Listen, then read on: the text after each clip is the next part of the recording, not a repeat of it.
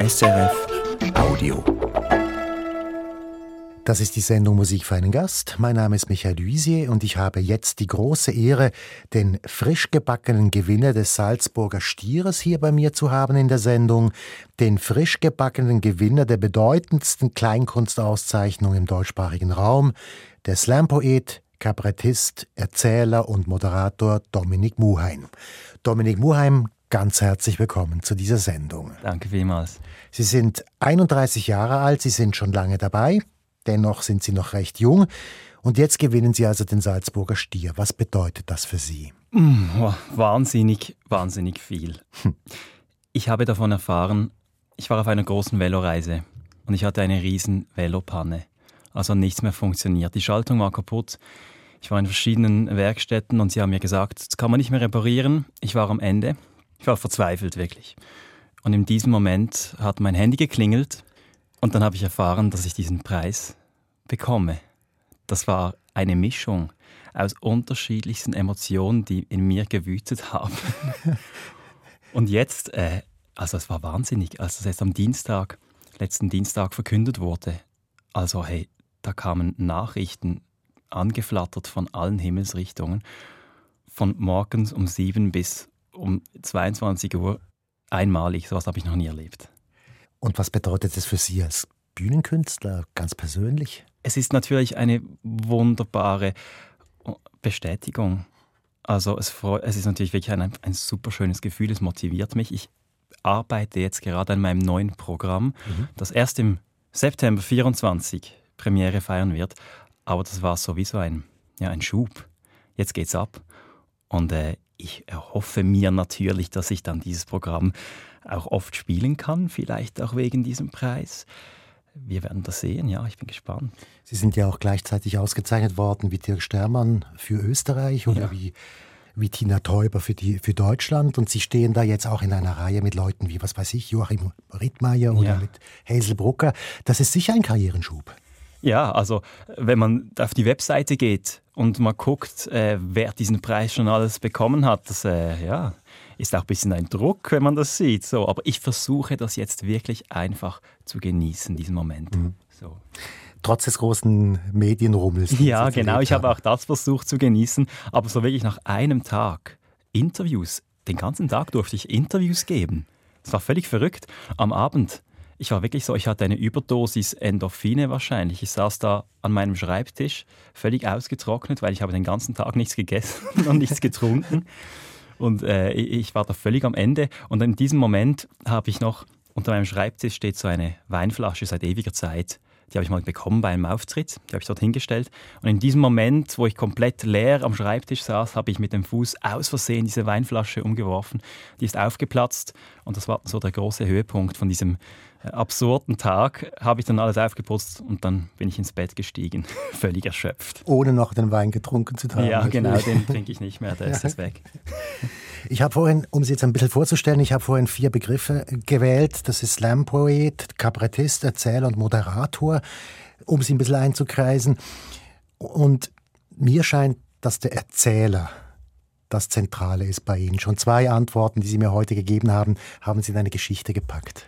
Ja, das Erzählen, das fasziniert mich, das hat mich schon immer fasziniert und das möchte ich bewusst auch weiterentwickeln, gerade auf der Bühne. Mein neues Programm, von dem ich schon erzählt habe, soll wirklich eine 90-minütige Erzählung werden, also eine Geschichte grundsätzlich, die wie ein, vielleicht wie ein Film funktioniert, ein Film fürs Kopfkino. Und ja, das Erzählen, ich würde mich schon auch als Geschichtenerzähler betiteln. So. Wissen Sie, woher das Talent kommt? Also ist das etwas, was Sie immer schon mit sich rumgetragen haben? Schon, ja. Die Geschichten haben mich immer berührt und, und, und inspiriert. Also ob das jetzt ein, ein Film oder ein Roman oder ein Lied ist. Und was schon auch wichtig war bei mir in der Kindheit, da hatte ich das große Privileg, dass wir oft mit der Familie zu Abend gegessen haben und das, das Erzählen, das humoristische Verarbeiten des Alltags war da schon wichtig. Und habe ich früh angefangen, schon als Kind, zu beobachten, was durch den Tag passiert. Und nach, auf dem Nachhauseweg habe ich dann versucht, die Geschichte so zu schleifen, dass sie möglichst gut funktioniert, dann, wenn ich sie am Abend meinen Eltern und meiner Schwester erzähle. Damit sie den Lacher kriegen. Genau, damit es Lacher gibt oder sonst irgendwie, ja, vielleicht auch berührt oder irgendeine Reaktion, dass die Geschichte gut funktioniert einfach. Wie kann ich das am besten erzählen, dieses Erlebnis, dass es spannend ist auch so. Ich möchte Sie kurz vorstellen, auch akustisch. Es gibt natürlich ziemlich viele Aufnahmen mittlerweile von Ihnen. Und eine, die ich jetzt einfach gefunden habe, übrigens in einer Sendung, die auch diese Woche über Sie gelaufen ist, im Spaßpartout, ist eine kurze Geschichte, die geht um die Geschichte selbst, und zwar um die Morgengeschichte. Das ist ein ganz kurzer Text von Ihnen, den Sie anlässlich einer Aufführung hier in diesem Haus, wenn ich mich nicht irre, erzählt haben. Es passiert leider selten dann, wenn man sich's gerade wünscht, wenn es gerade passt oder wenn es gerade sollte. Und es passiert schon gar nicht dann, wenn es unbedingt müsste. Es passiert einfach irgendwann. Während der Wurzelbehandlung bei der Zahnärztin. Während der dritten Wiederholung von der Fahrprüfung.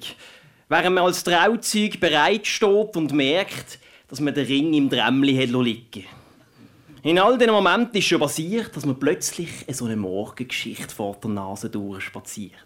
Und wenn man ins Gierig danach schnappt, sie packt, kann es sein, dass sie verschrickt, dass sie verstickt, man sie wieder verliert, sie irgendwo ins Gedankendickicht davon galoppiert. So eine Geschichte muss man sanft einfangen, muss eine zeitlose verstehen entstoßen, Not ins Nolo aufgehen. Nicht pressieren, nicht terrorisieren, sie massieren, dressieren, mit Wörtern frisieren, mit Pointen glasieren, vielleicht laminieren. Und dann ist sie da. 1700 Zeichen, 200 Wörter, 2 Minuten, eine Morgengeschichte. Schwarz auf weiß, gefangen auf Papier liegt sie im Radiostudio. Kannst anfangen, sagt die Redaktorin. Und die Maustaste klickt und der Techniker nickt und dann schaut man sie an, die fertige Geschichte. Und Wort für Wort fliegt sie davor, durch Mikrofon, Kabel, Radio, wird sie bis tief ins Land transportiert und den losenden Ohren serviert. Und was sie dann machen, während dem Losen von dieser Geschichte, das ist dann eine andere Geschichte. Dankeschön. Das ist also ein erster kleiner Text von Ihnen, Dominik Muheim. Was mir jetzt dabei besonders aufgefallen ist, Sie haben so Binnenreime. Das ist jetzt ein Vers gewesen mhm. mit sehr vielen Binnenreimen mhm. und trotzdem eine sehr prägnante Nordwestschweizer Dialektwahl. Mhm. Für mich ist es ein bisschen eine Mischung zwischen Slam Poetry und Cess Kaiser. Ja, also ich muss sagen, dieser Text ist eine Ausnahme. Da habe ich tatsächlich viel gereimt, aber das mache ich nur noch sehr selten. So. Aber trotzdem, die Melodie und der Rhythmus und der Klang der Sprache und des Dialekts versuche ich natürlich immer im Auge zu behalten und die Texte so aufzubauen, auch vom Timing her, dass das eine Art Melodie hat, auch wenn da keine Reime vorkommen. Also das war jetzt ein sehr eng genommener Text, ein sehr konservativ gestalteter Text, genau. aber grundsätzlich ist es immer wichtig, dass der Rhythmus da ist. Ja, immer, immer. Und ich versuche mehr und mehr mich von diesem klassischen Slam-Rhythmus, da versuche ich mich wirklich zu befreien und möchte wirklich in das alltägliche Erzählen reinkommen. Mein Ziel ist es eigentlich, dass ich auf der Bühne sitze und dem Publikum eine Geschichte erzählen kann, als wäre da nur eine Person, die mir da spontan in einer Bar bei einer Anekdote zuhört dass es eigentlich extrem nahe ist an der Alltagssprache und dass man nicht mehr merkt, dass das geschrieben wurde. Trotzdem aber kommt die so geschliffen daher, dass die Geschichte eben dann die richtigen Pointen hat und einen guten Spannungsbogen. Mhm. Und die Haltung muss sehr authentisch sein. Es muss ja. ja so sein, wie wenn Sie es gerade in dem Moment jetzt erfinden würden. Ja, das wäre das Ziel. Und da arbeite ich schon lange daran. Ich glaube, ich komme immer näher dran, aber es ist schon es ist schwierig. Es ist echt schwierig. Vor allem auf der Bühne, in diesem Bühnenmoment. Am Mikrofon auch, ich Ja, genau. Vor allem auf Hochdeutsch. Ach Gott, das geht gut. Ja, bis jetzt geht es überraschend gut. Also gut. Wir machen jetzt eine kleine Pause. Wir hören nämlich Musik. Super. Schweizerdeutsche Musik. Und zwar der Alpenflug von Mani Matter. Was steckt dahinter? Mein Vater hat uns, als wir noch Kinder waren, mit einer Kindergitarre, einer ganz kleinen Gitarre, ich hatte so einen Löwe drauf, hat er uns am Abend manchmal Manimatzer-Lieder vorgesungen. Und unser Lieblingslied war Der Alpenflug. Und er, er, musste uns dieses Stück 15 Mal vorsingen pro Abend. Und wir sind dann zu den Klängen von dieser traurigen Geschichte friedlich und fröhlich eingeschlafen. Und Manimatzer hat mich immer wieder begleitet. Also taucht immer wieder mal auf, der Manimatzer, mit seinen Ideen und seinen Texten. Trotz Ihres jugendlichen Alters. Ja, also auch die Faszination. Als Kind hat man Freude an diesen Geschichten. Und je älter man wird, desto mehr merkt man auch, was alles dahinter steckt. Die Idee von einem komplexen Sachverhalt so in einer ganz einfachen Geschichte, in einer vermeintlich einfachen Geschichte auszudrücken, ist natürlich faszinierend. Wir hören der Alpenflug von Manimata. Seit zwei Freunde in einem Sportflugzeug einen Alpenflug machen, fliegen auf zu den Gipfeln und durch ab den Gletscher nachher. Hinten sitzt der Passagier, der, der steuert, der sitzt vor, und es rattert und brummt um sie herum der Motor. Da ruft der, der hinten sitzt, schau, das Benzin geht aus, muss landen. Wie was sagst, ruft der Pilot, los, ich hab dich nicht verstanden. Wie was hast gesagt, ruft der hinten, warum landest nicht sofort? Red doch Lüter, ruft der vorne, bei dem Krach höre ich kein Wort. Ich versteh's nicht, ruft der hinten. Warum machst du's nicht, bist du dagegen? Ich versteh's nicht, ruft der vorne, musst mir's wirklich Lüter sagen. Wie was sagst, ruft dieser Lu, der Tank ist leer, du fliegst nicht weit. Los, bei dem Mordsdonnerslärm ruft der vorne, höre ich nichts. Aber los doch, ruft der hinten, Gottfried Stutz, wir haben nicht Welle. Du nicht aufgeregt, ruft der vorne, red doch Lüter, Gott vertelle. Los, ruft dieser, wenn wir jetzt nicht landen, keien wir ins Tal. Hören gang noch nichts, ruft einer, los, begreif doch das einmal. So hat im Motorenlärm der Pilot halt nicht verstanden, dass ihm jetzt das Benzin könnte ausgehen und dass er sofort landen sollte. Da auf Mal wird's plötzlich still, nämlich weil das Benzin ausgeht. Und jetzt, wo man's hat verstanden, haben sie beide nichts mehr gesagt. Der Alpenflug von Manimata haben wir gehört hier in Musik für einen Gast auf SRF 2 Kultur. Gast ist der Kabarettist und Slam-Poet ähm, Dominik Muheim. Dominik Muheim, frisch gebackener Salzburger Stierträger auch. Gehen wir doch gerade in die Zeit, wo Sie dieses Lied gehört haben, als es Ihr Vater Ihnen vorgesungen hat. Womit sind Sie aufgewachsen? Was hat Sie geprägt, jetzt abgesehen von Manimata-Lieder? Ich bin in Reigoldswil aufgewachsen, im Dorf, im Baselbiet, im Feufliebertal, hinten, ganz hinten, dort, wo es die, die schöne Gondelbahn gibt. Und äh, ich hatte ja eine sehr privilegierte und sehr schöne Kindheit. Ein Familienhaus, nahe vom Wald. Wir konnten den Bach stauen im Wald. Da war die Ruine Riefenstein, da konnten wir klettern. Da gab es auch so, anscheinend gibt es dort oder gab es dort, vielleicht gibt es immer noch Höhlenzeichnungen aus der Steinzeit. Das haben wir uns erzählt und wir haben es auch geglaubt. Und die gibt es, glaube ich, auch, kann man. Ist das so eine Dorfsage, dass es die da vielleicht gibt? Ja, es spricht sich so schon immer wieder rum. Nein, und die Kindheit im Dorf war wirklich schön. Wir hatten den Herbstmarkt, das war ein Highlight äh, mit der Schiffli-Schaukle und dem Softeis, das es dort gab und dem, dem Magenbrot und den Rahmdäfeli und dem, dem Knoblibrot. So. Wir hatten eben diese Gondelbahn und wir konnten da im Winter mit dem Schlitten hoch konnten wir gratis hoch, wir Kinder, und da sind wir am Nachmittag manchmal 20 Mal hoch und runter irgendwie. Ja. Dieser Kosmos Dorf, von dem man ja auch immer wieder hört, das sei so eng dort und da kennt jeder jeden und so weiter. Diese Provinzialität auch, dass man nicht eben da aufgewachsen ist, wo andere aufgewachsen sind, in Städten zum Beispiel. Das haben Sie ganz anders erlebt. Definitiv, definitiv. Und eigentlich auch heute noch. Ich bin dann irgendwann auf Basel gezogen, mhm. weil ich wollte dann schon aus dem Dorf. Es gab eine Zeit in der Jugend, da fand ich dann auch, ja, das ist ein Dorf. Das ist ein kleines Dorf, ich bin in die große Stadt. Geht es nach Basel. Und in Basel, in der Stadt, da kommt es dann dazu, dass man sich schnell in einer gewissen Bubble bewegt. Man weiß, dort gehe ich hin, an dieses Konzert gehe ich in diese Bar und da treffe ich die Leute und die finde ich cool und mit diesen Leuten ist mir wohl. Und im Dorf gibt es das vielleicht ein Stück weit weniger. Im Dorf begegnet man allen Leuten. Und muss auch mit allen irgendwie ja, umgehen. Ja. ja, das stimmt. Und das, das ist eigentlich schön. Also vor allem in Reigoldswil habe ich das eigentlich immer so erlebt. Und was war so in Ihrer Familie Thema? Was, was hat Sie geprägt? Gab es irgendwelche Dinge, Werte, Sachen, die wichtig waren bei Ihnen zu Hause? Musik, wenn wir schon bei der Musik sind, mhm. äh, mein Vater hat äh, Dudelsack gespielt, spielt immer noch Dudelsack und zwar oft also, das ist ja laut, so ein Dudelsack. Ein schottischer? Ein schottischer ah, Ja, das sind die lautesten, die ja, man genau. haben kann. Er spielt aber auch alle anderen Dudelsäcke, die es gibt. Und das hat mich auch geprägt, diese Chicks und Reels, mhm. diese schottischen Melodien, die ich tagelang eingetrichtert bekam, ob ich will oder nicht. Und das war schon auch wichtig. Und in welchem Rahmen hat er das gemacht? Ja, gerade in Basel gibt es ja eine große Pipeband-Szene. Auch mit dem Tattoo? Ja, ja unter anderem mit dem Tattoo. Und äh, da war er immer dabei und, und hat, wurde sogar mal Schweizer Meister im Dudelsack spielen. Da war ich ganz stolz als Junge, habe ich allen erzählt. Ich erzähle es heute noch, wie man merkt. Aber Sie haben auch eine musikalische Karriere gemacht, sozusagen. Also Sie haben in einer Band gespielt, die auch recht ambitioniert war. Ja, wir, wir haben, ich habe mit 19 hm, nein, früher. Mit 16 war ich an meinem ersten Konzert in Basel im Sommercasino und da hab ich, das hat mich komplett fasziniert. Wir waren irgendwie 20 Leute im Publikum und da war eine Band auf der Bühne, viel zu laut, aber diese Emotionen von dieser Bühne, die da runterkamen, das hat mich beeindruckt und ich habe gedacht, das, das möchte ich auch.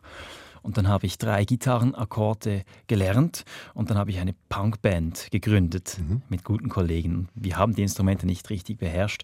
Wir nannten uns dann The Ring Ding Bings und äh, haben dann die Jugendhäuser in Basel aufgeklappert.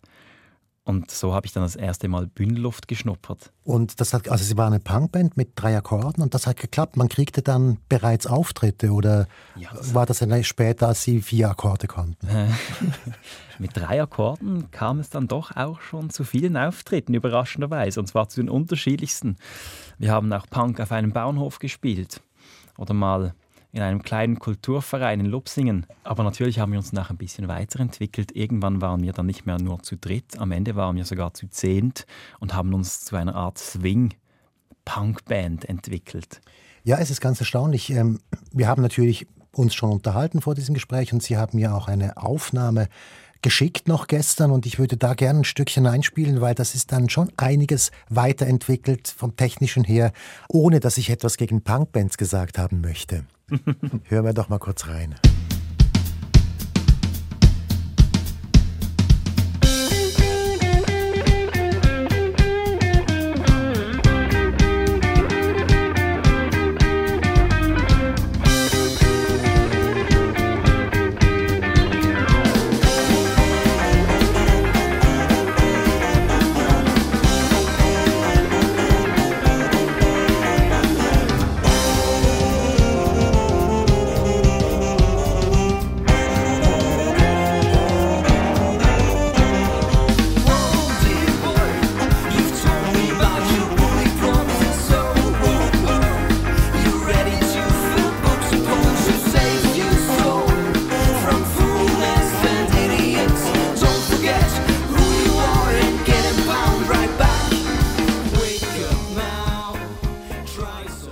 Das also Ring Ding Bings, das ist die Jugendband meines Gastes hier im Musikverein Gast, Dominik Muheim.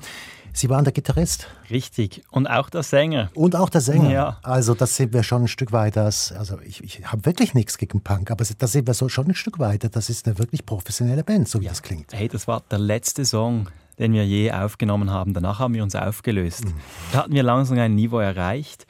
Und wenn ich der Band erzähle, dass dieses Stück jetzt ins Radio geschafft hat, Ah, das war noch nie im Radio. Das war noch nie im Radio. Hätte ich es vielleicht doch ganz ausspielen lassen sollen. Sie träumten sicher von einer Rockstar-Karriere. Ja, natürlich. Das war natürlich eine schöne Zeit. Zwischen 16 und 20. Ja, da hat man dann davon geträumt. Jetzt haben wir eine Band und jetzt werden wir groß.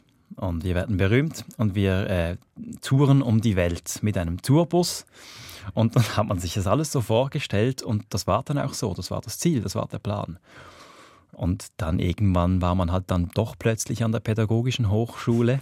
Sie sind dann Lehrer geworden. Ja? Ich bin dann Primarlehrer geworden. Mhm. Und dann irgendwann hat man gemerkt, ui, ja, vielleicht haben wir das jetzt schon ein bisschen verpasst, diesen Moment. War es denn, also gut, jeder Junge hat vielleicht solche Träume, ne? großer Fußballer werden ja, oder genau. Rockstar werden. Genau. War es konkret? Hätten Sie es wirklich gemacht, wenn Sie die Möglichkeit gehabt hätten? Hm, ja, das denke ich schon. Ja. So wie ich mich kenne. Ja, auf jeden Fall. Aber warum sind Sie dann Lehrer geworden? Äh, meine Eltern haben mich immer unterstützt. Aber natürlich war da schon auch ein bisschen der Druck da. Ja, zuerst mal was Richtiges machen, mhm. bevor man da einfach irgendwie auf die Bühne geht. Und ich habe dann diese Ausbildung gemacht. Und ich habe sie auch abgeschlossen und ich bin auch heute noch froh drum, darf ich sagen. Ich habe auch drei Jahre gearbeitet als Primarlehrer und das war eine sehr inspirierende Zeit, auch eine anstrengende Zeit, weil ich daneben immer mehr Auftritte hatte, also nicht als Musiker, sondern mhm. jetzt als Kabarettist und Slampoet. Und nach drei Jahren habe ich gemerkt, dass das nicht mehr beides funktioniert. Aber Sie waren eigentlich gerne Lehrer? An ich, sich jetzt. Ich war gerne Lehrer. Mhm. Ich habe einfach mit der Zeit gemerkt, dass das sich das gegenseitig beißt. Dann hat man am Abend einen Auftritt, dann ist man um halb zwei Uhr zu Hause, immer noch völlig aufgedreht von diesem Auftritt und dann muss man irgendwie noch den Unterricht vorbereiten im letzten Moment und dann kommt man müde in die Schule und das war nicht gut. Auf diese Auftritte komme ich jetzt als nächstes. Wir hören wieder Musik, die Sie gewünscht haben. Und da ist ein Jonathan Richman jetzt der Nächste. Jonathan Richman ist ein Singer-Songwriter aus den ja, 70er und 80er Jahren. Mhm. Und seine Musik höre ich oft, wenn ich an Auftritte fahre. Denn er hat so eine extrem leichte, vielleicht auch kindlich naive Art, wie er äh, diese Songs schreibt und performt. Auch die Videos von ihm sind unglaublich schön. Und ich höre seine Musik im Zug oder im Auto zum Auftritt. Das lässt mich die Welt ein bisschen vergessen. Da komme ich in eine gewisse Leichtigkeit rein und da komme ich in diese Stimmung für den Auftritt. Wir hören Higher Power. Hat es damit was Spezielles auf sich? Ähm, bei den Auftritten, wenn ich alles so erzählen kann, wie ich möchte, wenn das Timing stimmt und das Publikum einsteigt, da gibt es Momente, die sind magisch. Und magisch ist ein kitschiges Wort. Aber Jonathan Richman sagt im Lied selber, ja, es ist ein kitschiges Wort, aber sag mir ein besseres Wort.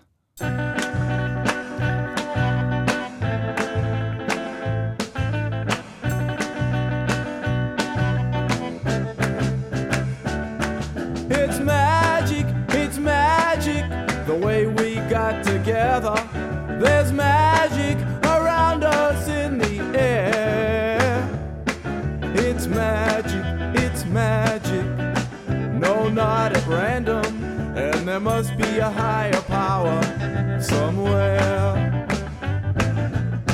I know that magic is an easy word to condemn. But I've tried other girls and I wasn't made for them. And I knew it from afar in that lonely rock and roll bar that there must be a higher power somewhere.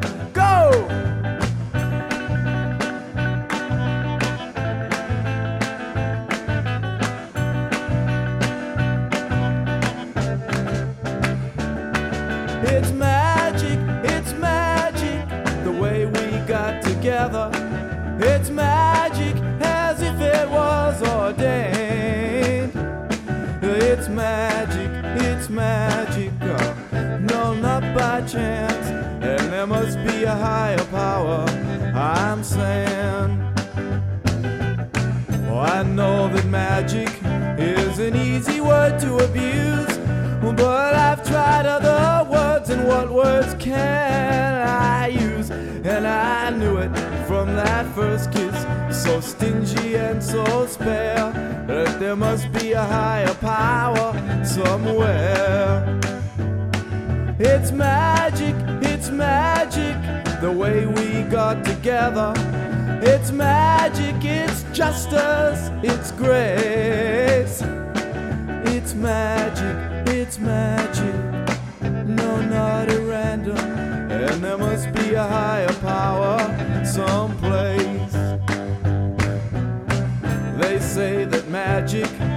the science world collide. Oh, but Einstein saw me looking at her and he joined my side.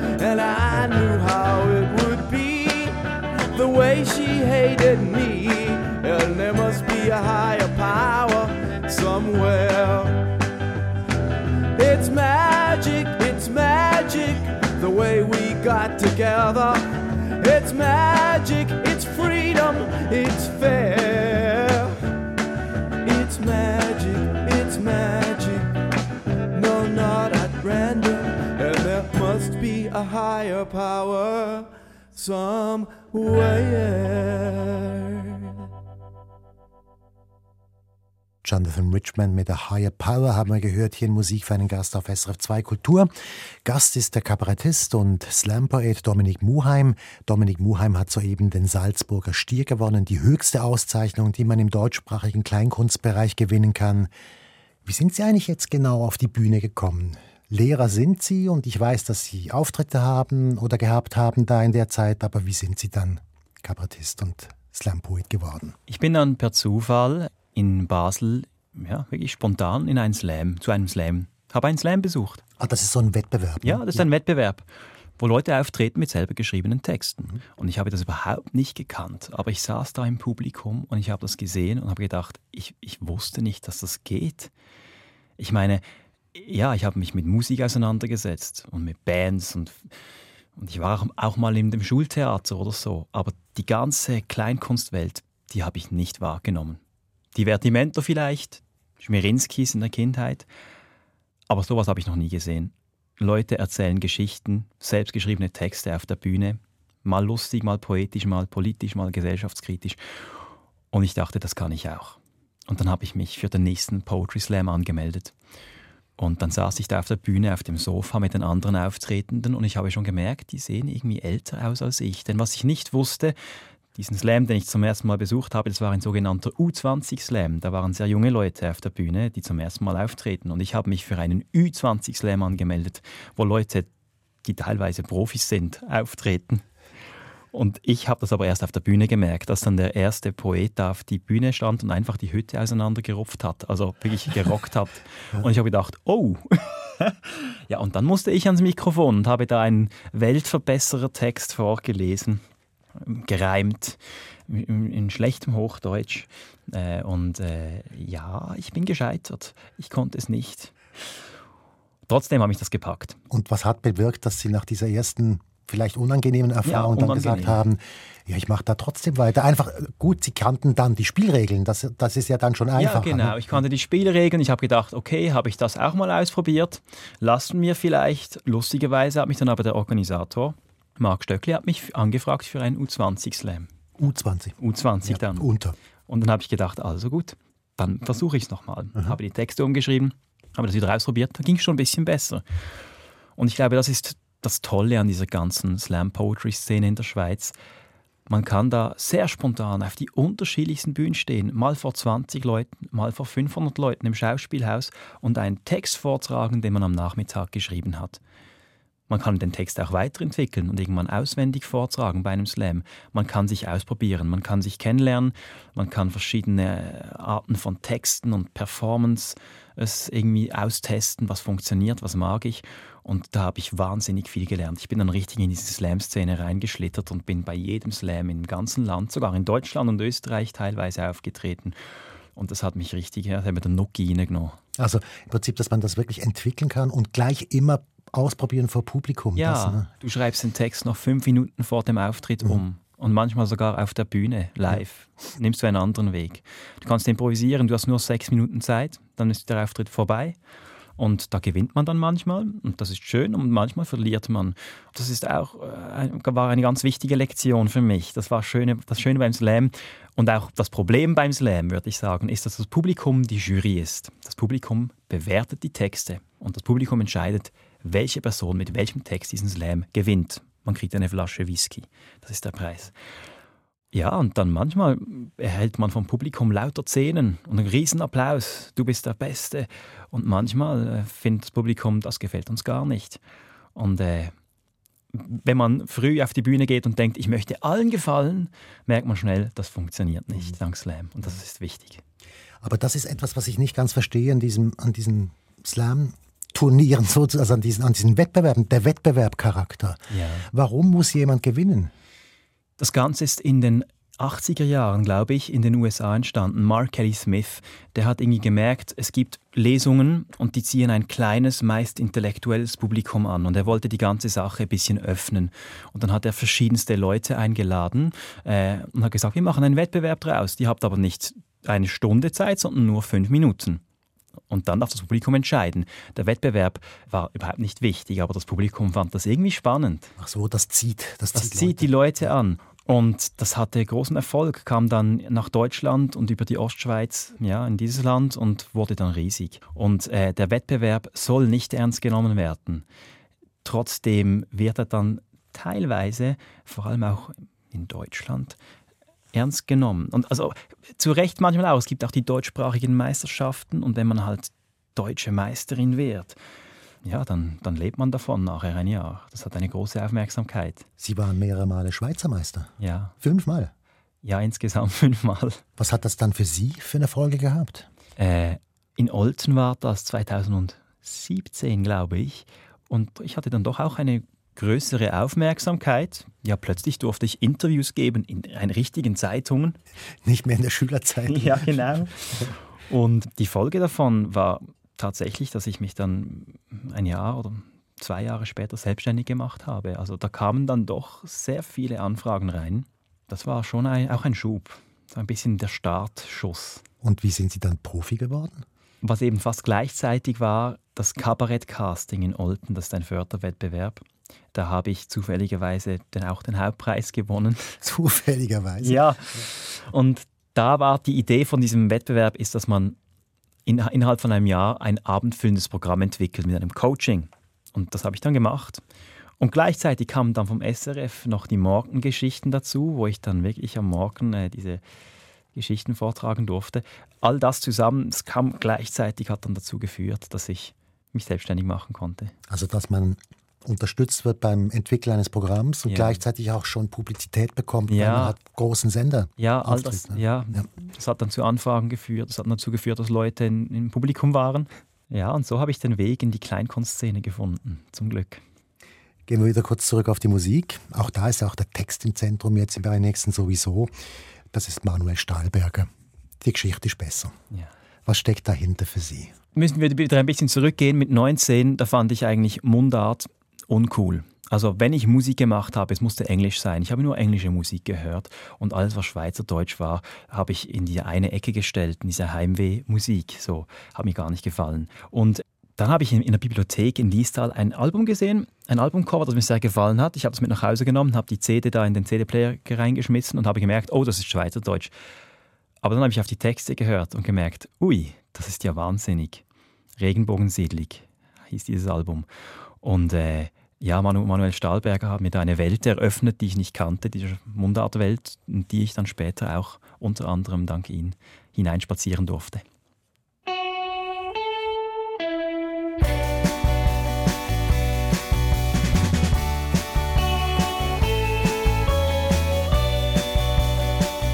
Die Geschichte ist bekannt, sie sitzen im Zug,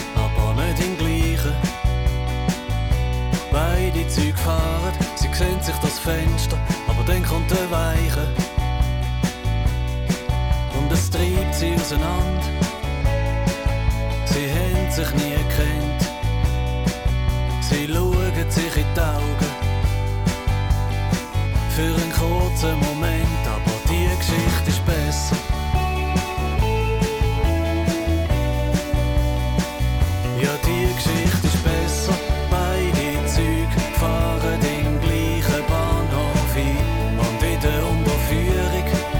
bei den Schliessfächern stehen sie sich plötzlich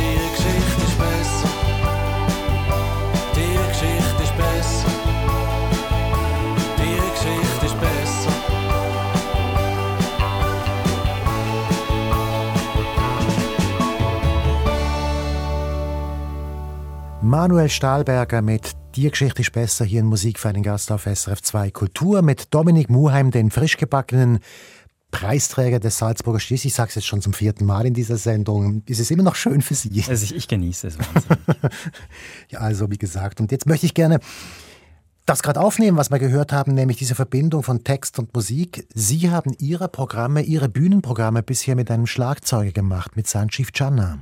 Sanchiv Channa ist mein bester Freund und zwar seit der Spielgruppe. Äh, wir haben uns dort kennengelernt und haben so ziemlich den identischen Lebenslauf. Er hat auch die Pädagogische Hochschule gemacht. Wir haben zusammen in einer WG gewohnt. Und als ich damals eben dieses Kabarett-Casting gewonnen habe, habe ich gemerkt, ich will das nicht alleine machen. Ich fühle mich nicht bereit dafür. Und dann habe ich Sanchiv gefragt, ob er mitmachen würde mit dem Schlagzeug. Und er hat gesagt, ja eh.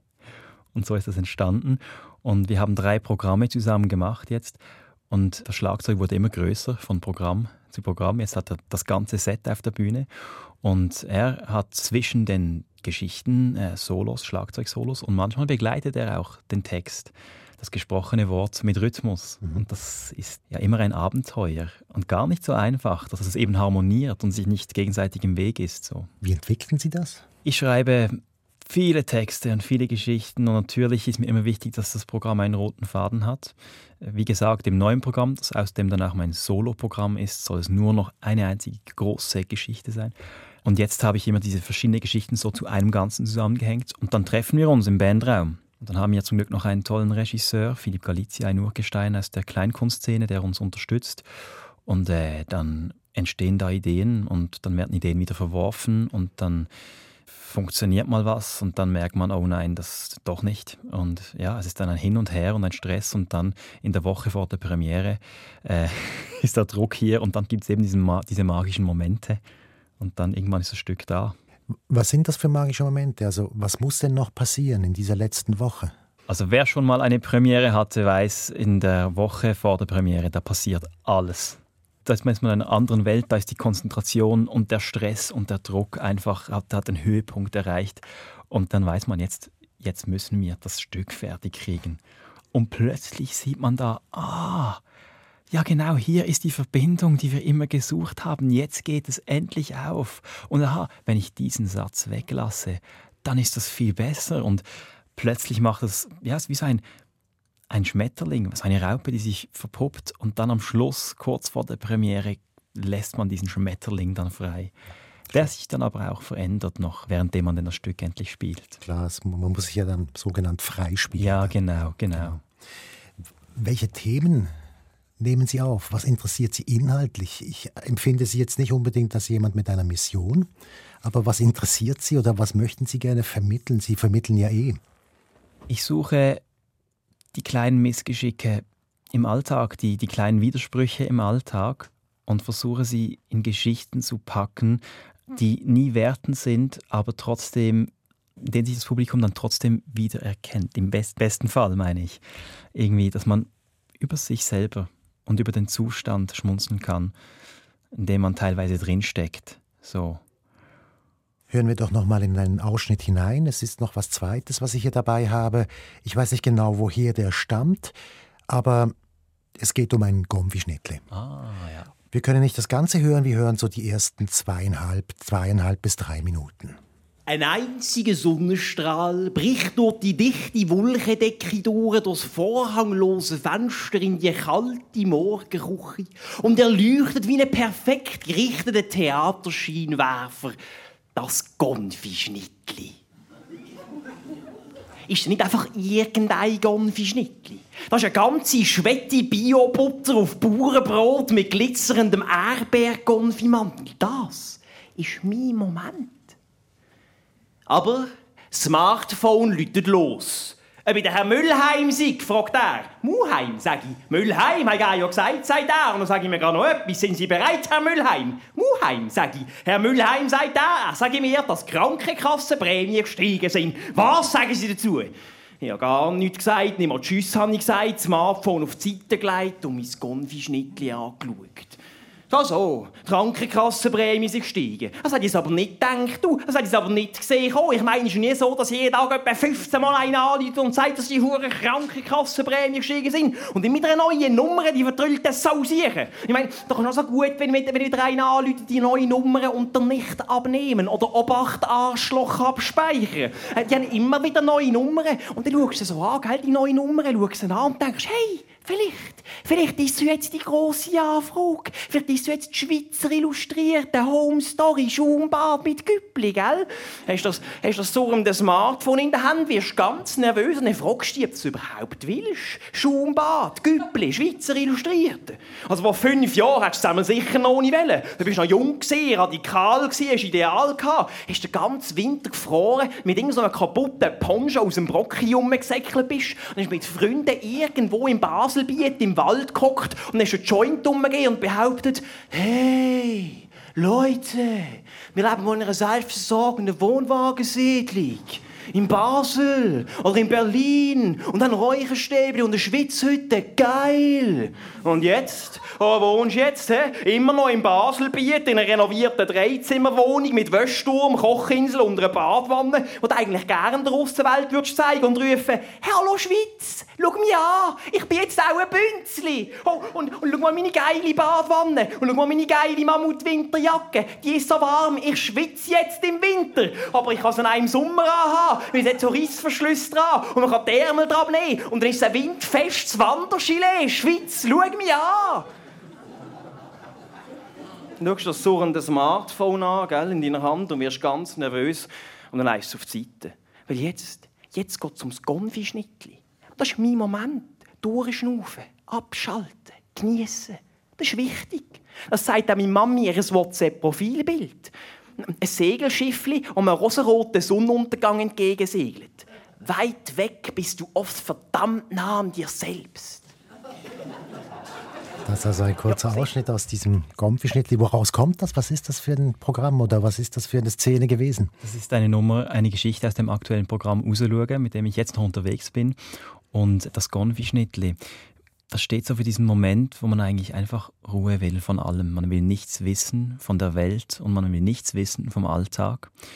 Und sogar in diesem kleinen, sicheren Moment, da klingelt dann das Handy und da kommen dann all diese Gedanken wo stehe ich eigentlich im Leben? Bin ich jetzt ein Bünzli? Ist eben genau das, was mich fasziniert, irgendwie. Diese Geschichten. Man will eigentlich nur Ruhe haben, aber dann kommt die Welt trotzdem wieder und äh, geht einem eine Ohrfeige. Mhm. So. Die Schweizer Illustrierte, die meldet sich ja dann nochmal im Verlauf des Programms, also kurze Zeit später. Ja, genau, das ist so ein bisschen die Pointe der Geschichte. Ich entscheide mich dann dafür, dieses Gomfi-Schnittli endlich zu essen und an nichts mehr zu denken, Ruhe und in diesem Moment klingelt das Telefon und ich nehme das, das Telefon ab und ich fluche in dieses Telefon, wie ich noch, nie in irgendein Telefon geflucht habe. Und dann merke ich, ui, das ist die Schweizer Illustrierte. Tatsächlich, jetzt ist sie hier, die große Anfrage. Und der Herr sagt dann, ähm, dass er eben fragen wollte, ob ich ein Abo bei Ihnen abschließen möchte. Ja, ja, und jetzt haben Sie eben diesen Salzburger Stich. Vielleicht ruft jetzt ein anderer Herr oder eine Dame an und möchte dann doch tatsächlich die Home Story machen. Ja, Würden Sie genau. sie annehmen? Nein. Nicht? nein, gar nicht, nie. Ne? Nein, nein, nein, sicher nicht. Nein, kann man ja nicht nein. öffentlich sagen. Nein, nein. Okay. Wie entwickeln Sie so ein Programm? Wie arbeiten Sie? Das Schreiben ist eine Achterbahnfahrt. Ich schreibe wahnsinnig gerne Geschichten und das funktioniert am besten zwischen 8 und 12 Uhr am Morgen oder in der Nacht. Und dann setze ich mich hin und dann gibt es ganz viele verschiedene Methoden. Meine Lieblingsmethode momentan ist, dass ich mir eine Geschichte einfach mal zuerst im Kopf überlege. Wie will ich den Gedanken jetzt da reinpacken? Wie, wo soll die Geschichte hingehen? Wie will ich das erzählen? Und dann, wenn ich da so ein, ein, ein grobes Gerüst habe, dann beginne ich mit dem Schreiben, auch Schweizerdeutsch. Und das ist dann super anstrengend. Da kann ich wirklich vier Stunden dran sitzen und am Schluss habe ich einen Satz, den ich dann wegschmeißen kann. Aber manchmal gibt es eben auch diese zehn Minuten, wo plötzlich alles aus mir rausfließt und dann habe ich eine Geschichte. Und dann kommt mein Lieblingsteil, weil dann äh, geht es ans Überarbeiten und da kann man dann schleifen und da noch was einbauen und da den Satz noch umstellen und diese Pointe wieder rausstreichen. Und das ist aber ein, ein schmaler Grad, weil manchmal äh, schleift man einen Text kaputt, auch schon passiert. Aber trotzdem, das ist so mein Lieblingsmoment am Ganzen. Behalten Sie die Fassungen oder überschreiben Sie? Im besten Fall behalte ich die Fassungen, manchmal äh, lösche ich sie auch aus Versehen und das ist immer dumm. Weil man dann vielleicht einen Schritt zurück müsste und dann ist aber der schon verloren. Ja, und es ist dann manchmal auch lustig. Es gibt so Texte, die ich geschrieben habe und gedacht habe am Schluss nach irgendwie vier Tagen Arbeit, oh je, diesen Text kannst du wegwerfen. Und dann zwei Jahre später guckt man sich diesen Text an und merkt, ui, könnte doch funktionieren. So. Also manchmal muss, muss man Dinge einfach lange liegen lassen, unbeachtet liegen lassen und dann wieder mal ausgraben und oft haben sie sich dann zu Gold verwandelt. Und dieses Schleifen, da geht es um Rhythmus, da geht es dann wirklich ums, ums Detail. Genau, da geht es um ganz viele kleine Details so. Und das passiert dann auch vor allem auch wieder auf der Bühne. Weil es gibt Dinge, da denke ich, ah, das ist jetzt zum Beispiel eine ganz schöne Pointe, hier gibt es auf jeden Fall einen Lacher und da kommt dann gar nichts. Kann aber sein, wenn ich zwei Worte umstelle, dass es dann schon zur Pointe wird. Sie haben, und das möchte ich auch noch kurz ansprechen, wenn wir gerade so beim stilistischen oder formalen sind, Sie haben vorhin gesagt, Sie seien am Anfang komplett unbeleckt gewesen, was die Kenntnisse der Kabarettszene betrifft. Haben Sie mittlerweile Vorbilder sich zugelegt sozusagen, Leute, die Sie bewundern? Ja, also ganz viele und immer wieder neue. Das ändert sich die ganze Zeit. Ich bin schon lange begeistert von Daniela Dill, auch einer äh, Spoken-Word-Poetin mhm. aus dem Baselland, die das mit Bravour macht. Sie beobachtet die Sprache im Alltag und nimmt diese Sprache dann auf. Sie parodiert äh, extrem gut und wirklich Sie ist ein Vorbild von mir, aber auch ein, ein, Christoph Simon, der ein wahnsinnig guter Geschichtenerzähler ist. Natürlich der Philipp Galizia, der uns schon lange begleitet. Gabriel Vetter war ein frühes Vorbild von mir. Und dann auch, äh, wenn man ins Ausland geht, Josef Hader, äh, bin ich natürlich ein Riesenfan. Und wenn wir noch weiter ins Ausland gehen, auch in den USA gibt es große Namen. Ein, ein Stand-up-Comedian, der mich begeistert, ist Mike Birbiglia, der es schafft, eine ganze Geschichte zu erzählen, der nicht auf den Pointen rumreitet, mhm. wie, man das, wie das viele machen, sondern der wirklich ein, ein, ein, ein großes Ganzes so äh, erzählt. Apropos Pointen, so wichtig sind wir die dann gar nicht im Endeffekt. Ich, ich arbeite immer mit Humor, aber ganz wichtig ist mir, dass die Geschichte nicht nur wegen der Pointe erzählt wird, sondern dass die Geschichte auch ohne Lacher eine Berechtigung hat, erzählt zu werden. Mhm. Man muss nicht lachen, man darf aber sehr gerne bei den Texten von mir kommen wir wieder zur Musik und jetzt kommt etwas, das heißt Paganini Pagatotannono und dahinter steckt ein Pascal Gomelat. Da kenne ich mich jetzt gar nicht aus. Ich habe ihn auf YouTube entdeckt. Mhm. Der sitzt da mit anderen Musikern auf der Bühne und spielt leidenschaftlich und ernsthaft sehr poetische Stücke, aber mit Kinderinstrumenten. Da ist ein Toy-Piano, also ein Spielzeugklavier. Da ist eine Plastik-E-Gitarre mit einem so kleinen Plastikverstärker, rosarot. Da wird mit Ballonen und ja, sogar Plüschtieren wird da gearbeitet und entstehen tun so poetische, kurze, sehr kurze Stücke, die eigentlich zu kurz sind. Man will, dass sie länger sind. Aber so ist es ja ein bisschen wie im Leben. Es ist oft zu schnell vorbei.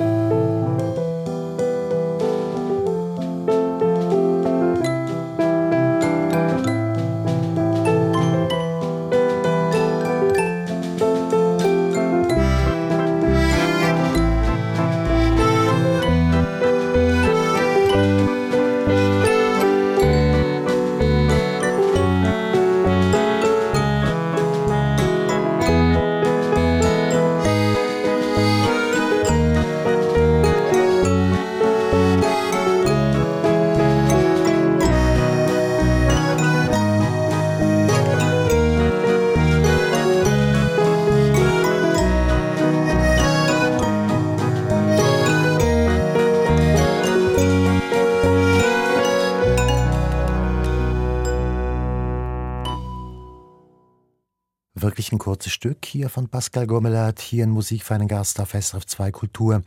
Gewünscht hat sich das Dominik Muheim, preisgekrönter Kabarettist, eben den Salzburger Schier bekommen. Dominik Muheim möchte gerne darüber reden, wie es weitergeht. Sie machen bald ein neues Programm, haben Sie gesagt, und das wird Sie jetzt wohl nächstens beschäftigen. Richtig. Ich versuche mir da möglichst viel Zeit zu nehmen dafür. Das ist immer schwierig, wenn man selbstständig erwerbender Bühnenkünstler ist, denn man muss ja und will ja auch auftreten gleichzeitig. Und trotzdem versuche ich mir Zeit zu nehmen, unter anderem auch ja, mit dem Preisgeld vom Salzburger Stier, 6000 Franken sind das. Ich versuche mir zwei Monate freizunehmen und nur am Stück zu arbeiten. Andererseits bin ich auch noch beim satirischen Jahresrückblick dabei vom Casino Theater Winterthur, dem Bundesordner. Der findet im Januar und Februar statt und da wird das Jahr satirisch verarbeitet. Und dafür schreibe ich auch gerade Texte und auf das freue ich mich auch sehr. Ist das ein längeres Ding? Also es ist ein Engagement, da habt ihr mehrere Auftritte. Das ist, äh, der Bundesordner ist ein Ensemble aus verschiedenen Leuten aus der Kabarettszene, die meistens solo unterwegs sind, aber hier dann zusammen ein großes Stück entwickeln. Ich war dieses Jahr zum ersten Mal dabei. Man hat neun Tage Probezeit. Da kommen alle Texte zusammen und dann wird einfach durchgearbeitet. Und ich war am Anfang völlig überfordert. Und die Regisseurin Fabienne Hadorn hat die denkt groß. Und ich habe gedacht, das funktioniert alles nicht. Sie hat am ersten Tag gesagt, ja, da bauen wir dann ähm, noch ein Bildschirm ein und da sieht man hier eine Explosion. Und ich habe gedacht, das geht nicht. Und äh, dann ist, hat es alles funktioniert am Schluss. Also es ist wirklich ein sehr tolles Projekt. Also das heißt, da werden eigentlich so Kleintheatertexte auf eine große Bühne gestellt ja. und auch in ein Bühnenbild zusammengebracht ja. mit, mit Effekten. Das ist eine riesen Kleinkunstproduktion, vielleicht die größte. Das ist Großkunst. Großkunst, ja. was Neues erfunden, ja. Aber also entscheidend ist ja auch, dass das ihre erste Produktion sein wird, die sie alleine machen werden, ohne ihren langjährigen Bühnenpartner. Ich bin oft solo auf der Bühne bei Kurzauftritten, aber abendfüllend immer mit Sandschiff bis jetzt. Und Kurz bevor ich erfahren habe, dass ich diesen Stier erhalte, habe ich mich dafür entschieden, dass ich mich jetzt bereit fühle, mal ganz alleine 90 Minuten lang auf die Bühne zu stehen. Und jetzt mit dem Stier zusammen ist das natürlich eine große Motivation. Ideal natürlich jetzt. Ja. Warum wollten Sie allein? Also warum wollten Sie ohne ihn? Ich hatte jetzt immer ganz viele Möglichkeiten, eben mit Schlagzeug-Solos. Ich, wir, Sanchi und ich hatten auch Dialoge auf der Bühne und es ist auch einfach eine Herausforderung. Schaffe ich es, das hat mich immer gereizt, schaffe ich es, eine Geschichte zu erzählen, die humoristisch ist, aber auch poetisch, vielleicht gesellschaftskritisch und definitiv auch satirisch. Schaffe ich es, diese Geschichte mit einem Bogen ganz alleine auf der Bühne, fast ohne Requisiten. Ein Requisit wird es geben, aber ich verrate noch nicht was. Es dreht sich fast auf der Bühne, das verrate ich, aber sonst mhm. nichts. Schaffe ich das, dass das Publikum dabei bleibt? und mit einsteigt in diese Welt und diesen, diese Geschichte, in diesen, ja, ich, es soll ein Film werden fast, also ein Kopf, ein Kopfkino. Also eine große Herausforderung eigentlich, ne? Ja. Ganz einfache Form, auch sprachlich haben Sie gesagt, nur ja. erzählen. Ja, soll sehr nah am Publikum sein und ja, ich, ich schaue mal, ob ich das schaffe. Der Markt ist klein, der Deutschschweizer Markt. Hazel zum Beispiel arbeitet mittlerweile lieber in Deutschland als hier. Wie ist es bei Ihnen? Haben Sie die, Sie haben jetzt sehr gut Deutsch geredet, die ganze Sendung. Ja, vielen Dank. Ich war tatsächlich nervös, weil ich mich so auf diese Mundart spezialisiert ja. habe, gerade auf der Bühne. Und das ist ja auch eine Art Bühnenmoment gerade. Und da hat man einfach Hemmungen irgendwie. Geht das? Weil beim Mundart habe ich ganz viele Strategien und Möglichkeiten, so auszuweichen. Und, und wenn ich Hochdeutsch denke, ist das schon ein bisschen komplizierter.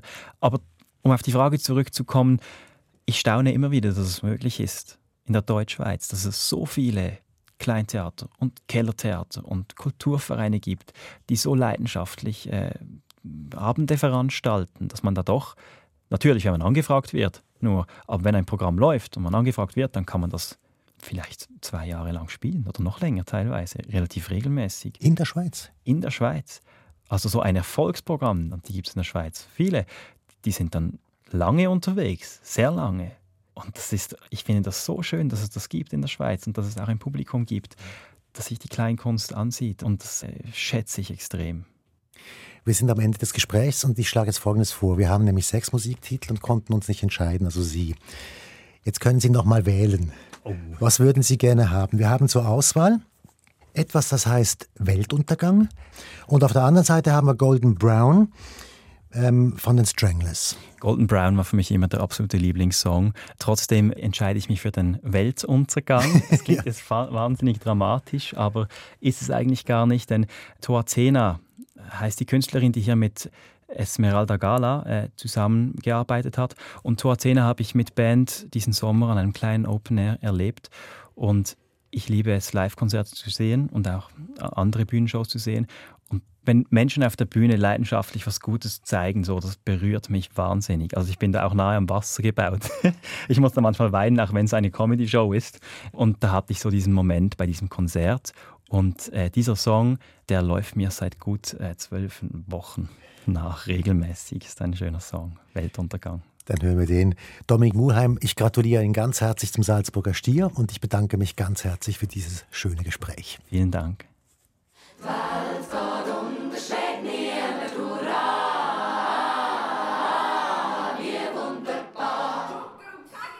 Gelebt habe ich alles, haben sie mir mal gesagt. Erlebt habe ich alles, habe ich mal gemeint.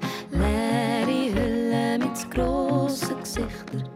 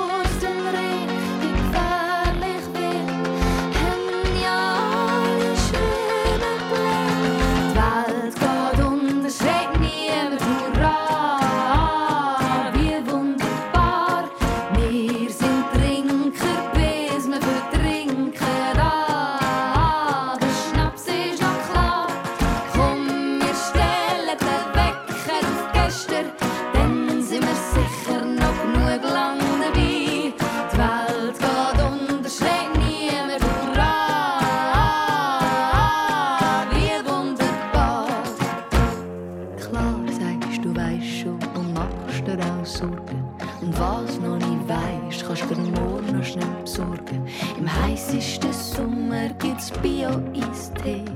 Kühler wird's mit kolumbianischem Schnee.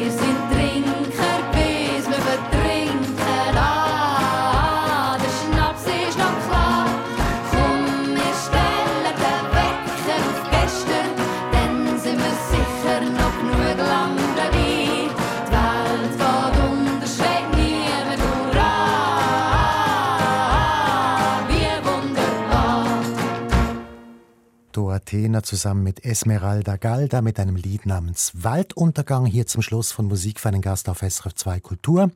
Gast war der Kabarettist, Slam-Poet, Erzähler und Moderator Dominik Muheim, der soeben den Salzburger Stier gewonnen hat. Sein aktuelles Programm heißt Uselurge und ist noch bis September nächsten Jahres auf den Schweizer Kleinkunstbühnen zu sehen. Und das war's nun auch von meiner Seite. Mein Name ist Michael Luisier. SRF Audio.